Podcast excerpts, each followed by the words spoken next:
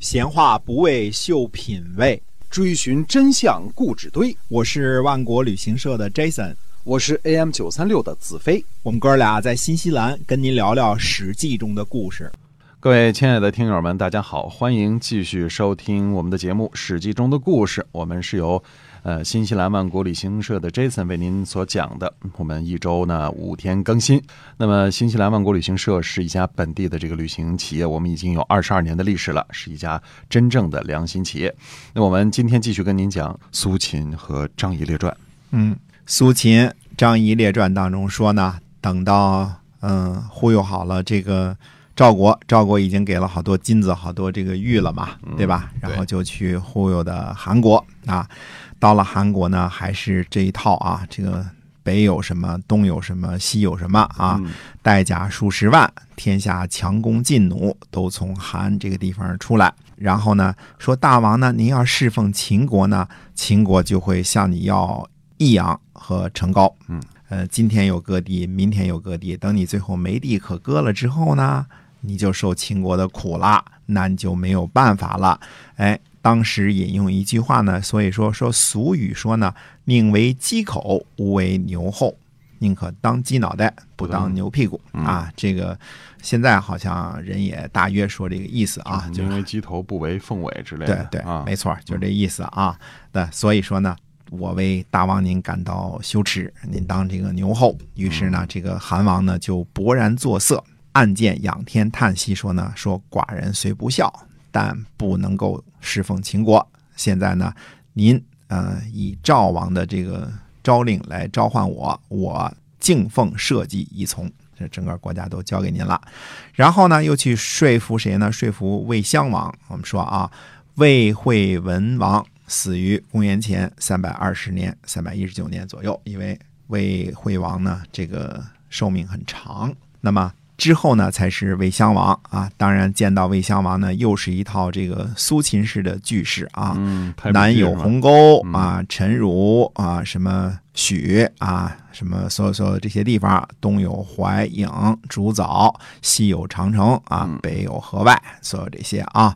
然后呢，有多少人，有多少军卒。啊，说魏国呢也是天下的强国，大王您呢是天下的贤王，而您呢，呃，西边呢侍奉秦国啊，称东藩，这样呢，我为你感到羞耻。然后呢，又讲了一段呢，这个越王勾践啊，能够非常的努力啊，最后报复这个吴国的故事，又讲了很多这个什么周书啊，其中，呃，讲了很多，最后就跟魏襄王建议呢说。大王诚能听臣，六国纵亲，专心并立，然后呢就没有强秦之患啦。所以呢，毕义的这个赵王呢，使臣呢效于计啊，让大家呢呃遵守一个合约啊，就等大王您决定了。魏王说呢，说寡人不孝，从来没有听到过这么好听的话啊。那么主君呢，既然以赵王的这个诏令招呼我，我敬以国从。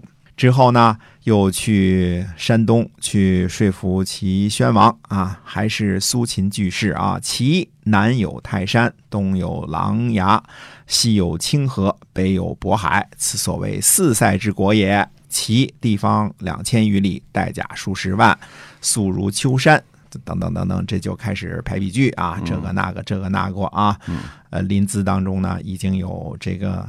呃，多少户啊？已经有多少民众啊？斗鸡走狗，整天这个赌博啊，非常的繁忙啊，所以非常的人多势众啊。然后呢，又跟齐国讲的什么道理呢？说韩国和魏国呀怕秦国，这是对的。为什么呢？因为和秦国呢，呃，接壤。如果秦国出兵呢，等到十天啊，差不多就。决胜负了，嗯啊，决胜负了之后呢，如果是韩魏战胜了秦呢，就会损兵折将，四四边的国境呢就守不住了。如果战不胜呢，那国家的危亡马上就随其后了。所以呢，韩国和魏国呢就怕跟秦国打仗，希望呢向秦国称臣。现在呢，秦国攻齐国呢就不一样了。如果呃越过韩国和魏国的土地。再通过晋国的道路啊，然后车的这个车辙的这个印儿啊都不一样嗯，当时没有车同轨的嘛，对吧？然后呢，呃，如果有人在太行山这个山险上守着呢，一千个人也打不过一百个人。秦呢，就算深入呢，后边呢肯定也老回头看，就怕韩国和魏国呢在后边再揍他啊、所以呢他会很犹豫，他又不敢前进。那秦国害不到齐国，这是非常明显的道理啦。那么，既然秦国他根本就害不到齐国，那么齐国为什么还向这个西边的秦国称臣呢？嗯，哎，所以希望您留意一下我的话。那齐王说什么呢？说寡人不敏，必守啊、必远守海，穷到东晋之国，未尝得闻教啊。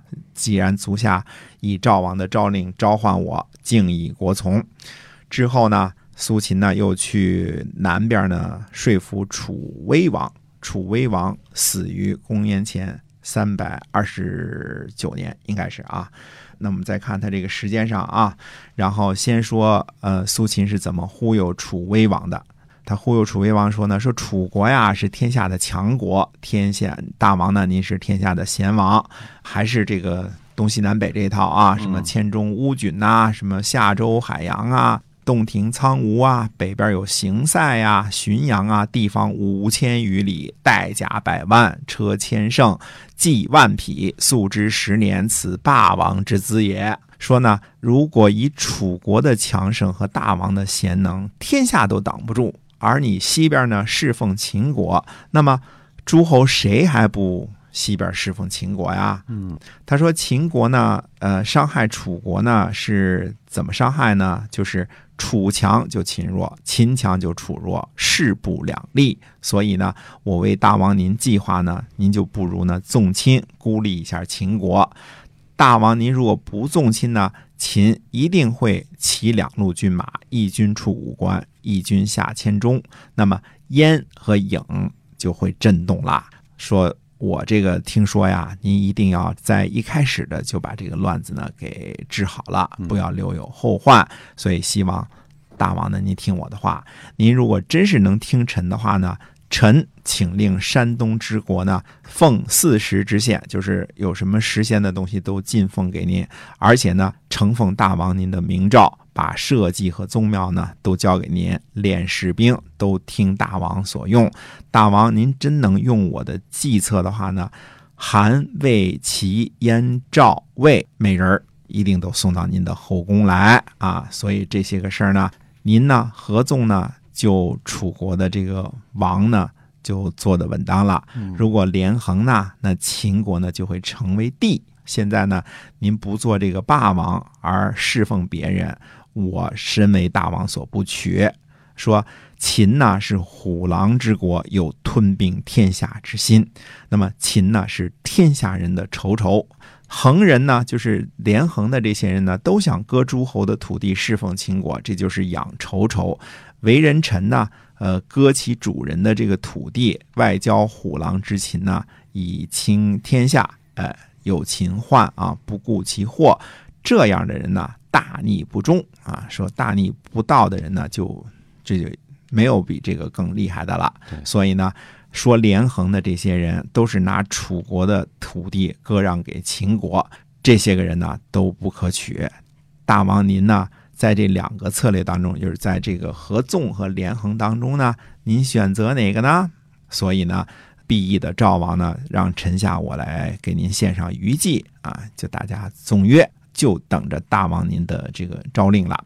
楚王说呢，寡人的国家呢与秦接壤啊，秦呢老想吞并巴蜀和汉中啊，秦呢虎狼之国，不可侵也。韩魏呢迫于秦患，不可与深谋。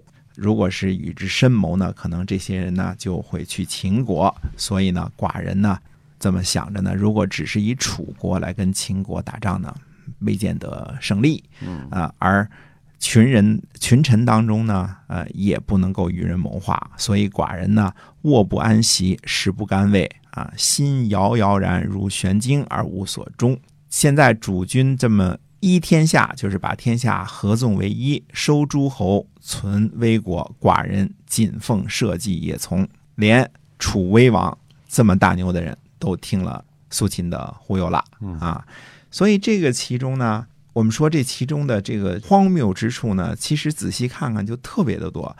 楚威王不是跟人讲和的人，对吧？嗯，楚威王和齐威王之所以有个威字，那都是打谁谁疼的人，对吧？对对根本不跟人和谈。武功很盛的那种，很强况且嗯楚威王、齐威王那个时候，秦国还尚未强大起来呢，嗯，对吧？嗯，还有龙骨的十万军，还有魏惠王的这个强大的魏国在那儿呢，对，对吧？嗯所以哪有像侍奉秦国这种事？楚威王从来也没有侍奉过秦王啊，凭什么？他看不上啊，他嗯国土比他大个七八倍呢。嗯，整个江南，包括这个西南，都是人家楚国的。对我凭什么啊侍奉比我弱小的人？啊，就是啊 啊，为什么跟你这个合纵啊，跟你什么嗯赵国之类的合纵啊？对楚国跟跟赵国、韩赵魏，呃，都是有着很深的梁子，对吧？嗯为什么跟你合纵啊？